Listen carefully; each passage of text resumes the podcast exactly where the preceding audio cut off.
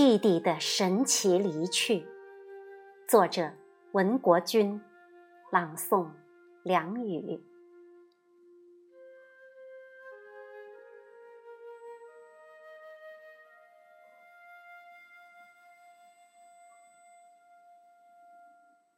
人这一生啊，幸福与物质没有太大的关系。小时候的物质非常的匮乏。我们几乎没有一样买来的玩具和零食，连大一点的城市我们也没有去过，更谈不上见什么大世面。可那时的我们，总是生活的那么舒爽，那么快乐。村里的小伙伴们一天到黑串来串去的玩耍，夏天的时候总是在这家喝口茶，又跑到那家的田地里摘一个瓜。那种和谐与安稳，才是内心世界最大的幸福。我有一个小我两岁、帅气可爱的堂弟，因为年龄相仿，所以我们的感情特别的好。爷爷当时在村里算是有文化底蕴的人，受传统儒家思想的影响，标准的重男轻女。所以，爷爷把孙子辈的男孩照顾、教育的都特别好，反倒是我那小脚奶奶更开明、公平一些，总是公正的对待所有孙辈们。镇上离我们家不近不远，小时候我常常骑在爷爷的肩膀上去赶集，爷爷总是给我买一些好吃的东西，油条、豆芽糖等等。偶尔也会带我去昏暗的茶房里听评书，那个讲书人手拿块木板，口喷白沫的大声又讲又唱着，引得大家哈哈大笑。后来呀，爷爷的肩膀上换成了可爱的堂弟，而我则神气十足地跟在他们的后面。弟弟的乖巧与精灵让爷爷很自豪。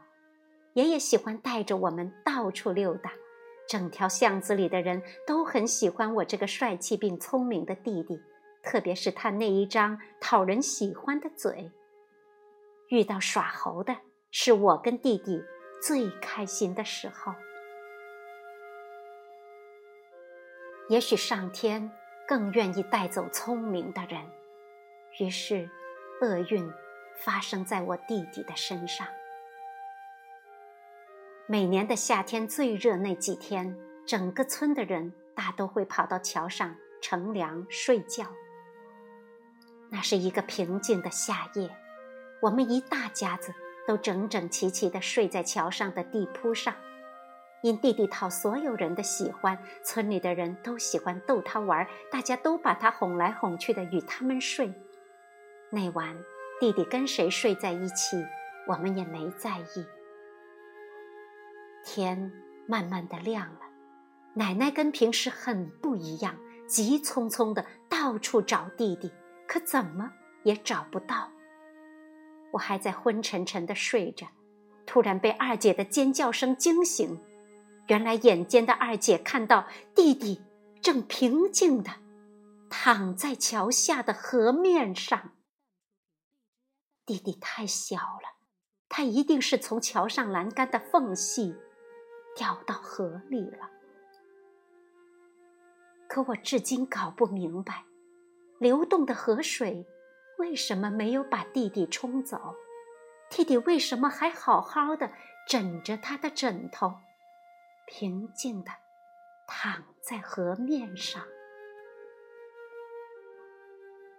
弟弟被打捞上来的时候，脸色微微的发白。爷爷抱着他的时候，他的头。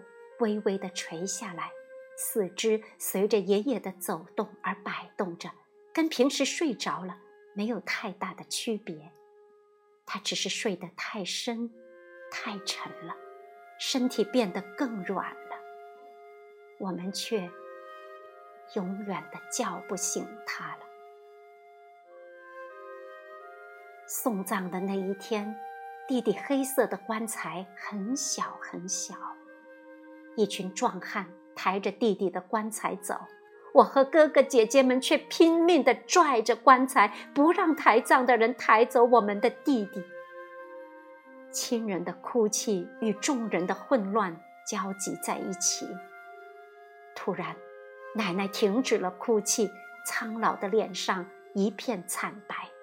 她用手杖使劲地敲打着棺木，含着泪水，大声地斥责我们。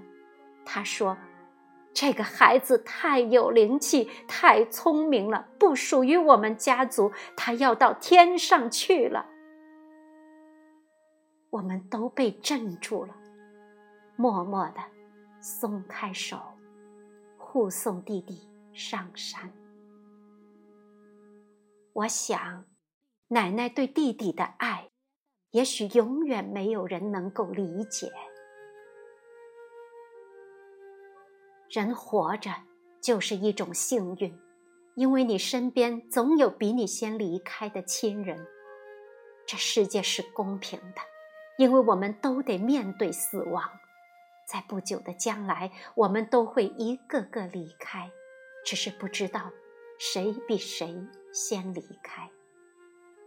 人从生下来就默默地奔向死亡，死神就坐在幽暗处，坐在我们凡人看不到的地方，随时随地耐心地等待着我们。我们只能在时光中。慢慢的老去。